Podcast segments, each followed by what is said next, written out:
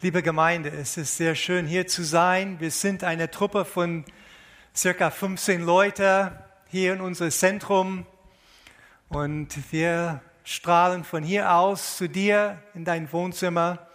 Ich heiße Adnan Jakub und ich möchte heute ein Wort mit euch mitteilen. Wir sind gerade jetzt in einer ähm, Predigreihe Ich und mein Haus Beziehungen stärken. Und ich möchte diese, diese äh, Predigreihe, diese Predigreihe werde ich heute abschließen. So, das ist die letzte und dieses äh, Predigreihe. Wir haben diese Predigreihe vor fünf Monaten begangen und wir haben bis jetzt 14 Prediger über diese Themen. Wir haben über Väter und Söhne gehört und über Söhne und Väter, über unsere Identität, wir haben über Familien in dem Neuen Testament gehört, über Mutterschaft im Reich Gottes, gemeinsam Leben, auch über Beziehungen in die Familie, wie wir äh, Kinder erziehen können, Klimaverbesserungen, geistliche Wachstum in der Familie, Verbindungen zu Gott und zueinander. Wir haben über Mentoring gehört und auch über Sexualität. Und heute habe ich zwei Punkte auf mein Herz, was ich euch mitteilen will. Zwei Hauptthemen. Mein Predigt heißt auf dem Kopf gestellt, auf links gedreht. Auf dem Kopf gestellt. Ich möchte euch zeigen, hoffentlich durch Gottes Wort, dass das, was Gott uns in uns tut, diese Veränderung in uns, das stellt uns auf den Kopf, dass wir richtig herum sind. Und dann er dreht uns auf links. Das heißt, von innen nach außen ist es durch seinen Geist in uns, dass das geschieht. Nicht durch unsere bloße Eigenstärke, sondern durch die Stärke Gottes in unser Leben. Ich habe einen Vers auf dem Herzen zum Anfang. Das ist Apostelgeschichte 17, Vers 6. Paulus und seine Truppe sind unterwegs und die kommen in eine Stadt und da ist eine Riesenaufruhr und die Leute sagen dort, diese Leute, die die ganze bewohnte Welt auf den Kopf stellen, sind jetzt auch hier aufgetaucht. Wie haben die Urchristen die Welt auf den Kopf gestellt? Das war durch diese, das ist durch die Glauben an Jesus, was sie plötzlich verändert haben. Sie wurden auf den Kopf gestellt. Aber nicht nur das, die waren jetzt richtig, richtig herum. Sie lebte ihre Beziehungen anders. Und das hat die anderen Menschen um sie herum wirklich genervt und sie bewundert. Ich habe einen ähm, Brief hier von ungefähr 130 nach Christus. Es heißt die Brief an Diognet. Wir wissen nicht, wer diesen Brief geschrieben hat und wir wissen auch nicht, wer Diognet war. Aber er hat in seinem Brief Folgendes geschrieben. Den Christen unterscheiden sich weder vor Ort noch in der Sprache oder in den Bräuchen von Rest der Menschheit. Sie wohnen in ihren eigenen Ländern, aber nur als Reisende. Sie tragen ihnen Anteil an allen Dingen als Bürger und ertragen alle Nöte als Fremde. Jedes fremde Land ist für sie ein Vaterland und jedes Vaterland ist fremd. Sie heiraten wie alle anderen Männer und zeugen Kinder. Aber sie werfen ihre Nachkommen nicht weg. Sie haben ihre Mahlzeiten gemeinsam, aber nicht ihre Frauen. Sie befinden sich im Fleisch und leben doch nicht nach dem Fleisch. Ihre Existenz ist auf Erden, aber ihre Staatsbürgerschaft ist im Himmel. Sie gehorchen den festgelegten Gesetzen und übertreffen die Gesetze in ihrem eigenen Leben. Sie lieben alle Menschen und werden für allen verfolgt. Sie sind bettelnd, aber machen doch viele reich. Sie haben Mangel an allen, allen Dingen, doch sie sind reich an allen Dingen. Sie werden beschimpft und sie segnen. Sie werden beleidigt und sie respektieren. Die Juden führen Krieg gegen sie als Fremde und die Griechen verfolgen sie. Und doch können diejenigen, die sie hassen, der Grund ihrer Feindseligkeit nicht nennen. Das Evangelium, wenn es auf ein Menschenherz trifft, verändert alles. Und diese Veränderungen, die wirken in unserer Beziehung aus. Und das ist meine Botschaft für uns heute. Das ist durch diese Kraft an Gott, der Gott uns gibt, die uns verändert und macht es möglich, alle die Dinge, die wir in die letzten fünf Monate gehört haben, umzusetzen. Nur durch unsere Kraft, sondern durch Gottes Geist in uns geschieht das. Mein Haupttext für heute ist Titus Kapitel 2, die christliche Familie. Wir werden gleich dieses Text hören und wir werden gleich ähm, sehen, dass es geht um ältere Männer, ältere Frauen, jüngere Frauen, jüngere Männer und Sklaven. Und hier möchte ich, möchte ich vorab was sagen. Was Paulus hier beschreibt, das ist die, ähm, das ist die Familie von damals, aber unsere Kultur hat sich geändert. Und unsere Familien sind normalerweise heutzutage nicht so groß. Wir haben nicht alle möglichen Verwandten, die zusammen in einem äh, äh, Haus wohnen. Und sicherlich haben wir auch keine Sklaven hier in Deutschland, die mit uns wohnen und in Teil unserer Familien sind. Aber das, dennoch können wir dieses, diese Bibelstelle anwenden in unserer Beziehung zueinander hier in unserer Gemeinde und unsere Beziehung zwischen die Christen. Und die sollen eine, eine Kraft haben, wir werden gleich sehen, eine Kraft haben, was wirklich dieses Welt auf den Kopf stellt. Lass uns Titus 2 hören jetzt. Es wird jetzt vorgelesen für uns.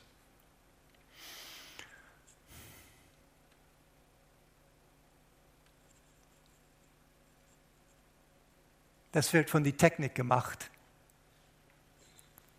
Der Brief des Paulus an Titus, zweites Kapitel. Was immer du sagst, soll der gesunden Lehre entsprechen Lehre die älteren Männer, selbstbeherrscht, vorbildlich und besonnen zu leben. Sie sollen einen starken Glauben haben und liebevoll und geduldig sein. Genauso sollst du die älteren Frauen lehren, ihr Leben so zu führen, wie es sich für jemanden gehört, der dem Herrn dient. Sie sollen nicht herumgehen und tratschen, und sie dürfen keine Trinkerinnen sein. Stattdessen sollen sie anderen zeigen, was gut ist. Diese älteren Frauen sollen die jüngeren Frauen anleiten, ihre Ehemänner und auch ihre Kinder zu lieben, besonnen und anständig zu leben, ihren Haushalt gut zu versorgen, freundlich zu sein und sich ihren Ehemännern unterzuordnen. Damit werden sie dem Wort Gottes keine Schande machen.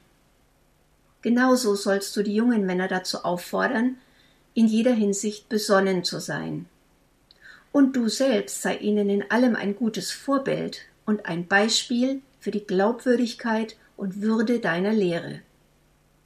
Deine Verkündigung soll wahr und nicht anfechtbar sein, damit die Kritiker der Gegenseite beschämt werden, weil sie uns nichts Schlechtes nachsagen können. Fordere die Sklaven auf, ihren Herrn zu gehorchen und ihr Bestes zu geben, um es ihnen recht zu machen Sie sollen sich nicht widersetzen und nicht stehlen, sondern sich in allem als vertrauenswürdig und gut erweisen, damit sie der Lehre von Gott, unserem Erlöser, Ehre machen. Denn die Gnade Gottes, die allen Menschen Rettung bringt, ist sichtbar geworden. Sie bringt uns dazu, dem Leben ohne Gott und allen sündigen Leidenschaften den Rücken zu kehren. Jetzt, in dieser Welt, sollen wir besonnen, gerecht und voller Hingabe an Gott leben. Wenn wir warten auf das wunderbare Ereignis, wenn die Herrlichkeit des großen Gottes und unseres Erlösers Jesus Christus erscheinen wird. Er gab sein Leben, um uns von aller Schuld zu befreien und zu reinigen und uns zu seinem eigenen Volk zu machen, das bemüht ist, Gutes zu tun. Dies alles sollst du lehren. Ermutige die Menschen und weise sie zurecht, wenn es nötig ist.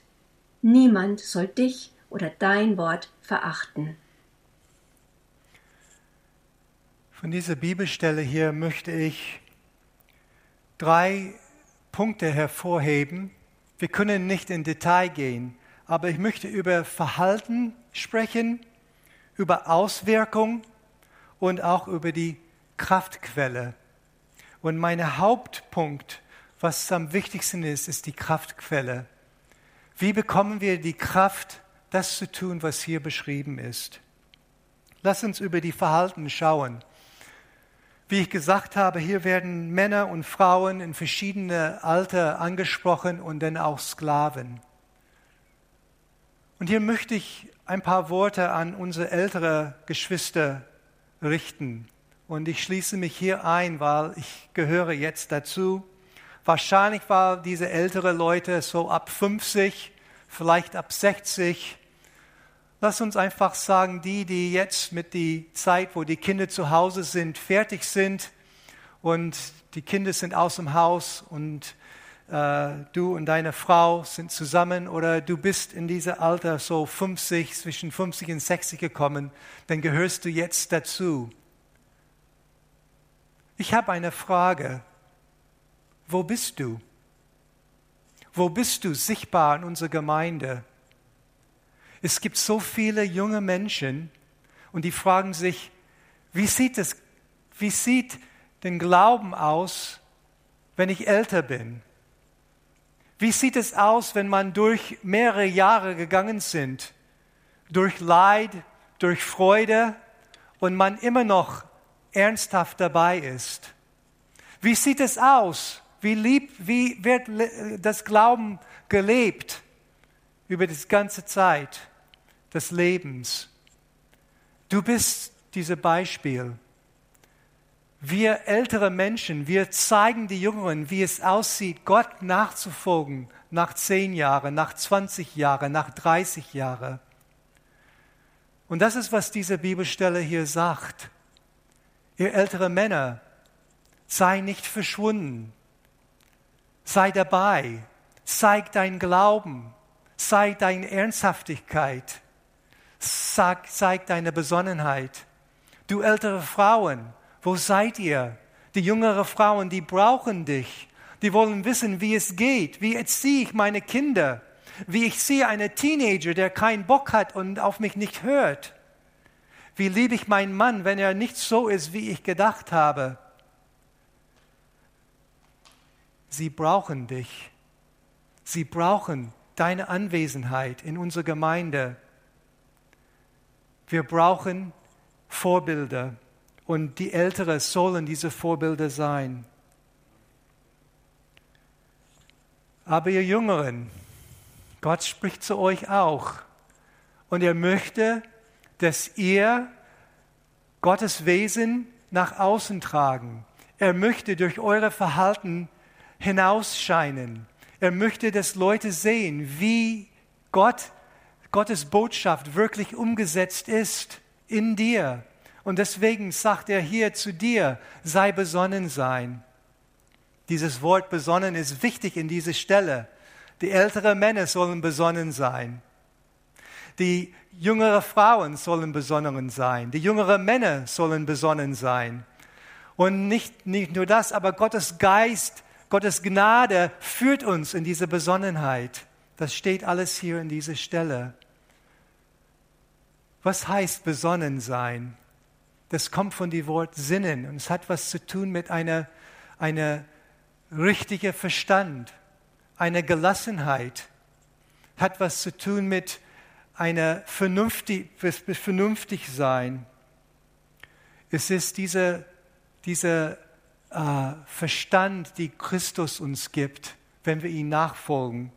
Ich möchte eine Bibelvers aus Römer 2 lesen. Deshalb orientiert euch nicht am Verhalten und an den Gewohnheiten dieser Welt. Das ist genau, was in dieser Stelle auch vorkommt. Sondern lasst euch von Gott durch Veränderung eurer Denkweise in neue Menschen verwandeln. Lasst euch verwandelt werden in eure Denkweise, um besonnen zu sein. Dann werdet ihr wissen, was Gott von euch will. Viele Leute fragen, was will Gott von mir? Lasst eure Gedanken verändert werden und euer Verstand verändert werden. Dann werdet ihr wissen, was er will. Und was ist das? Es ist das, was gut ist. Wir haben gesungen, wie gut er ist. Und ihn freut und seinem Willen vollkommen entspricht. Lass uns besonnen sein, als Ältere, als Jüngere. Und die Sklaven, okay, das passt nicht in unsere Gesellschaft, aber viele von uns, wir stehen alle in irgendwelche Situationen, wo wir eine Autoritätsfigur über uns haben. Ein Chef, vielleicht ist es ein Lehrer oder Lehrerin, jemand, der für uns verantwortlich ist, jemand, der für uns äh, zeigt, wie es geht. Und lass uns dort dienen mit ganzem Herzen. Lass uns dort uns allen einbringen, weil wir wollen, dass die Auswirkung, die hier beschrieben ist, zustande kommt. Was, ist, was sind diese Auswirkungen? Dreimal sagt Paulus in diesem Wort über die Auswirkung. Vers 5, damit werden sie dem Wort Gottes keine Schande machen. Vers 8, damit Kritiker uns nicht Schlechtes nachsagen können. Und Vers 10, damit sie der Lehre von Gott, unserem Erlöser, Ehre machen. In diesem Wort, dieser letzte Wort Ehre machen, da steht eigentlich das Wort schmucken. Damit sie in allem die Lehre Gottes, unser Heilands, schmücken. Der Grund, warum Gott uns verändert, der Grund, warum Gott uns diese Kraft gibt, ist, dass wir ihn ähnlich werden. Und wenn wir ähnlich wie Christus sind, dann hat diese Botschaft Kraft. Dann ist die Botschaft glaubhaft, weil nicht nur die Worte sind da, sondern Taten folgen. Taten folgen unsere Worte. Und das ist so wichtig. Was heißt schmücken? Wie schmücken wir? Wie schmücken wir diese Botschaft? Ich habe was mitgebracht, ich habe ein bisschen Schmück gemacht. Wir kennen das alles, dass wir Weihnachtsbäume schmücken. Wir haben ein ganz schönes Baum und dann wollen wir das schöner machen. Man könnte zum Beispiel Ziegenkäse Klassik Verpackung draufhängen auf dieser Baum. Das wäre eine Möglichkeit. Oder wie wäre es mit Asia Green Garten Nudeln? Das, diese Verpackung könnte man so schön auf dem Baum hängen. Das alles von meinem gelben Sack. Zum, zum Glück war es kalt und es stinkt nicht. Oder man könnte sowas hier nehmen, Kikoman Sojasauce, das könnte man als auf oben auf den Baum einfach stecken, so als, als Stern quasi, ja? Oder sowas hier, Orangenverpackung. Nein, so machen wir das nicht. Aber wenn wir das nicht tun, was Gott uns sagt, wenn wir das, wenn diese Ver Veränderung in uns nicht stattfindet, ist es, als ob wir Müll auf Gottes Botschaft hängen.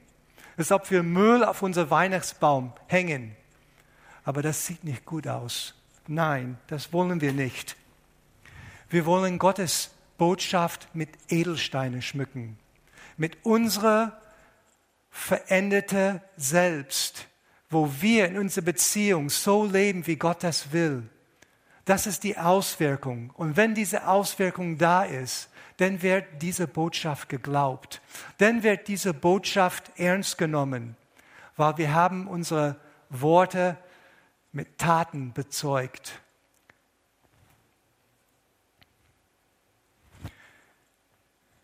Meine letzte Frage ist, wer kann so leben?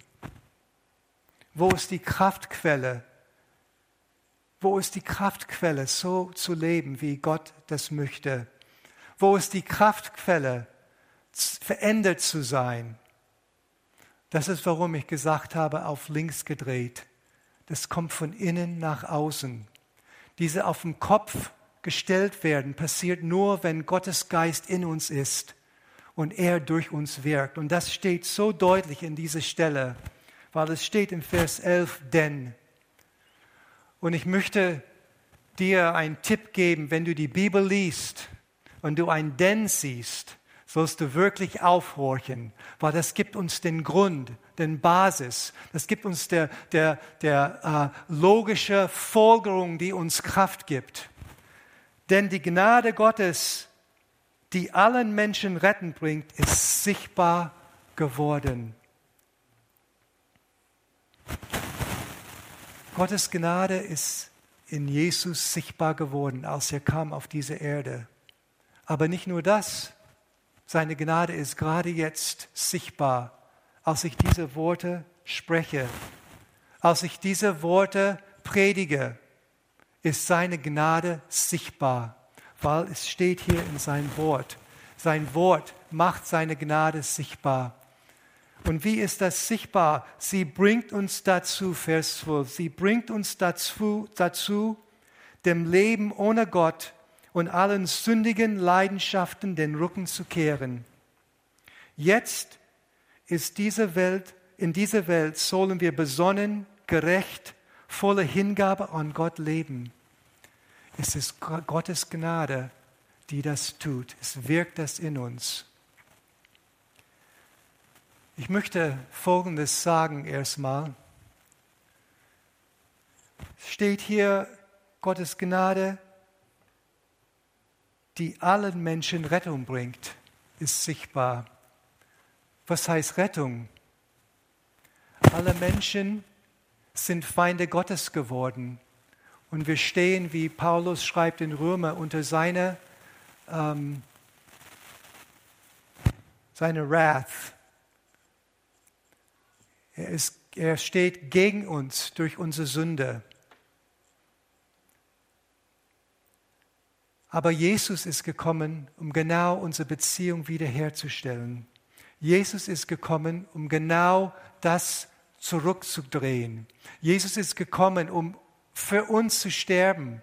Und diese, diese ganze Schuld, die wir auf uns geladen hat, hat Jesus das bezahlt. Er hat das getragen für uns, wie es in dieser Bibelstelle steht hier. Und deswegen ist Rettung für alle Menschen da.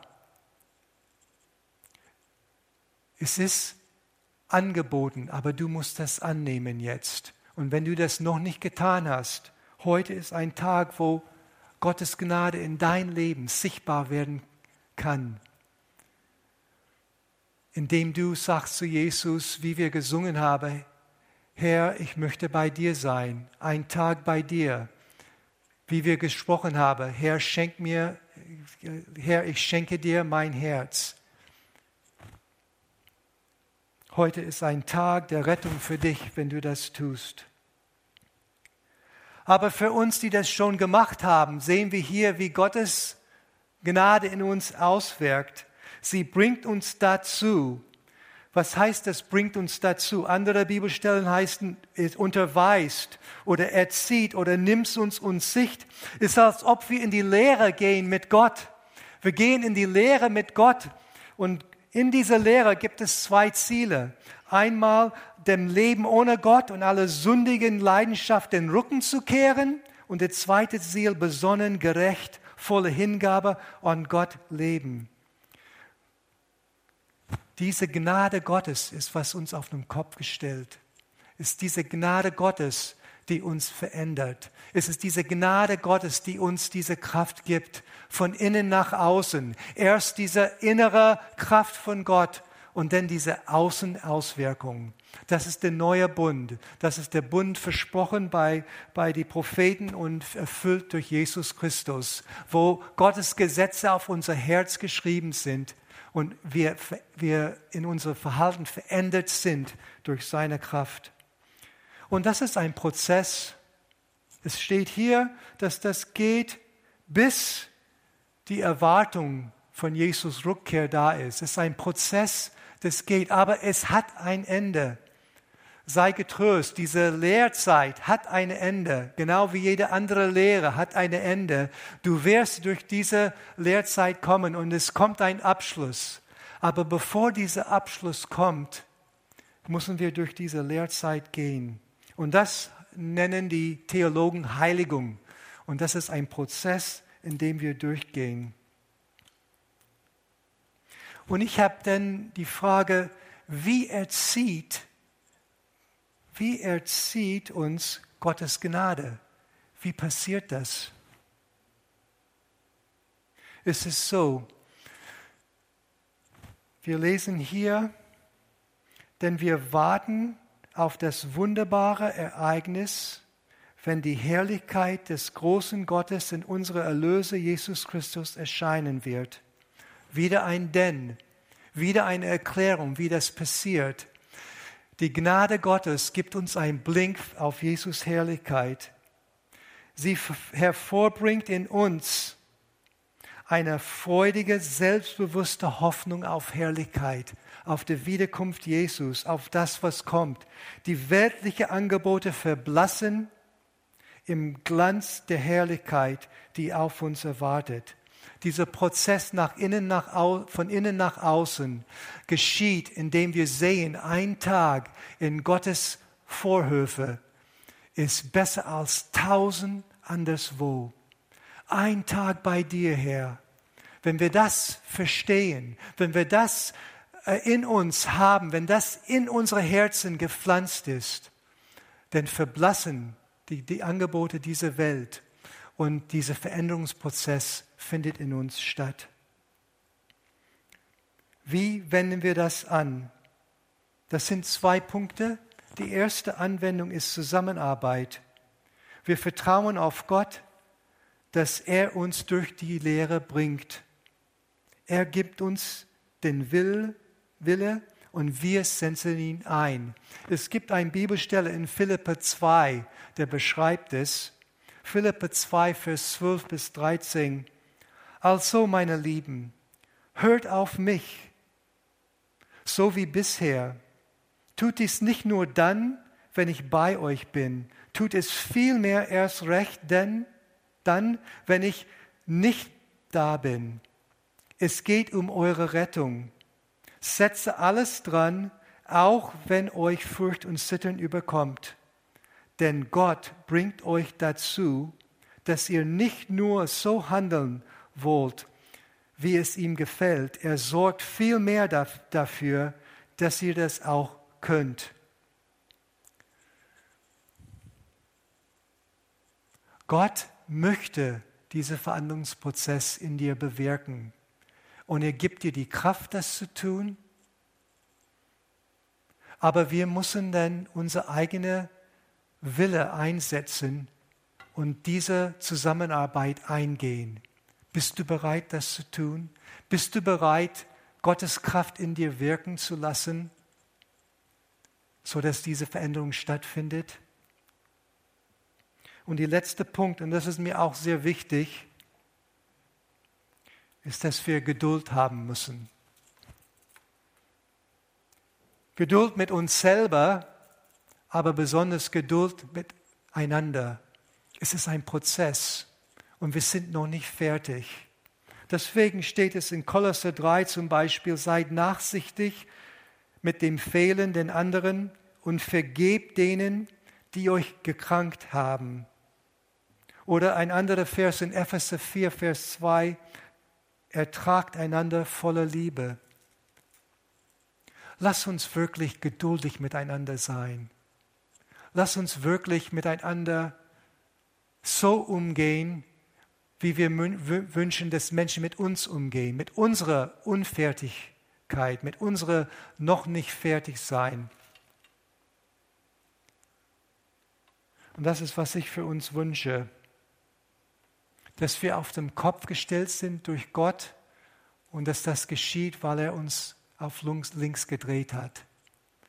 Ich möchte, dass unser Lobpreisteam nach vorne kommt. Wir werden ein Lied jetzt singen. Und bevor wir das tun, ich möchte kurz mit uns beten.